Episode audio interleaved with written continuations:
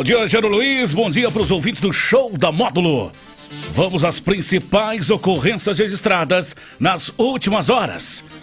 Homem fica em estado grave após cair e ser atropelado por trator em Serra do Salitre. Motociclista fica ferido após bater em caminhão parado.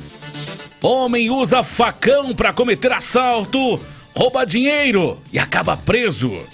Jovem encontrado morto em carroceria de picape com cinco perfurações no peito.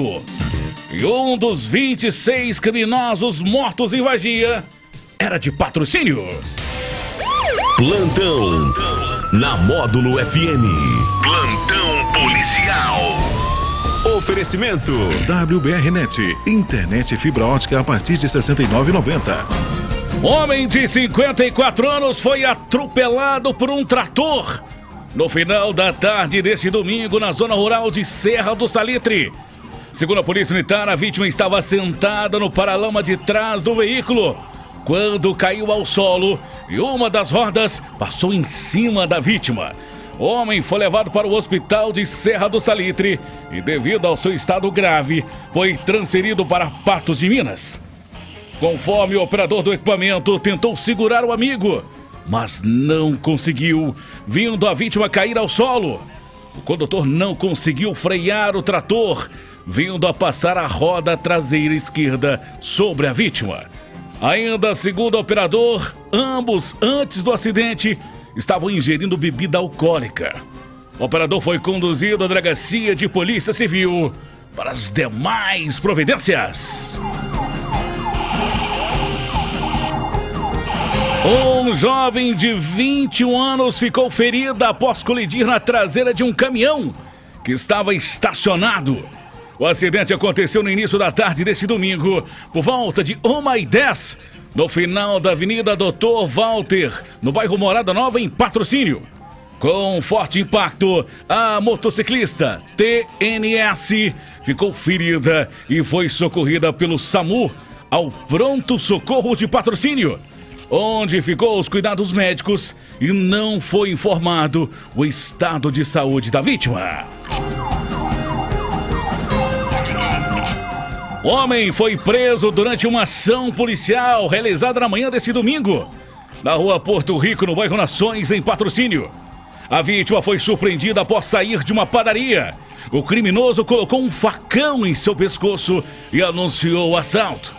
A vítima, temendo por sua vida, entregou ao bandido sua bolsa, contendo cerca de 30 reais em dinheiro.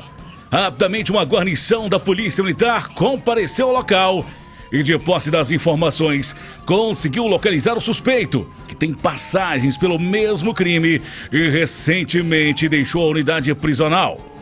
O suspeito foi localizado em um barraco às margens da rua Japão e com a chegada da guarnição policial, fugiu por um cafezal, deixando para trás o facão utilizado na ação criminosa, não sendo alcançado.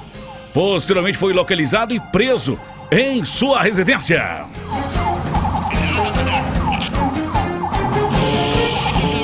Maurício Pereira da Silva, de 28 anos, foi encontrado morto no final da manhã desse sábado em Monte Carmelo. A vítima era homossexual e estava desaparecido. O corpo foi encontrado por volta de 11 horas por populares em uma estrada vicinal aos fundos do campus da UFO. A vítima estava dentro da carroceria do veículo Montana de cor preta, placa HGP 1528, pertencente à empresa onde trabalha. Na chegada da polícia militar, a vítima já estava sem os sinais vitais, com grande quantidade de sangue ao seu redor. A princípio foi possível visualizar cinco perfurações, sendo todas na região do peito, no lado esquerdo, provocadas por uma arma branca, possivelmente uma faca. A perícia técnica da Polícia Civil foi acionada para realizar os trabalhos de praxe e o corpo foi liberado para o serviço funerário e encaminhado ao Instituto Médico Legal de Patrocínio e depois liberado para o velório.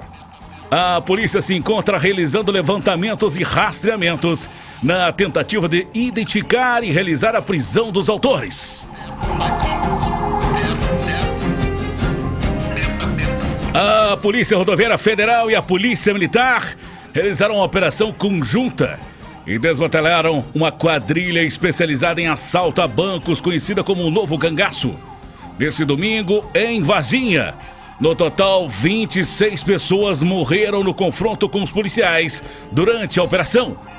Os bandidos estavam em duas chacras próximas à cidade. Na primeira delas, os criminosos começaram o ataque e no confronto, 18 pessoas foram mortas. Já no segundo local, após uma troca intensa de tiros, oito pessoas morreram. O grupo estava armado com arsenal de guerra, explosivos e coletes à prova de balas. Foi prestado socorro aos 26 criminosos, porém todos vieram a óbitos. Os corpos dos criminosos foram encaminhados para o Instituto Médico Legal, onde, durante os trabalhos de investigação, apontou que um dos criminosos era natural de patrocínio, identificado como Felipe Augusto Mendes Lima, de 20 anos. A investigação também apontou que pelo menos oito eram oriundos de Uberlândia. Identificados como Júlio César de Lira, 36 anos, Disseu Martins Neto, 24 anos, Ítalo Dias Alves, 25 anos.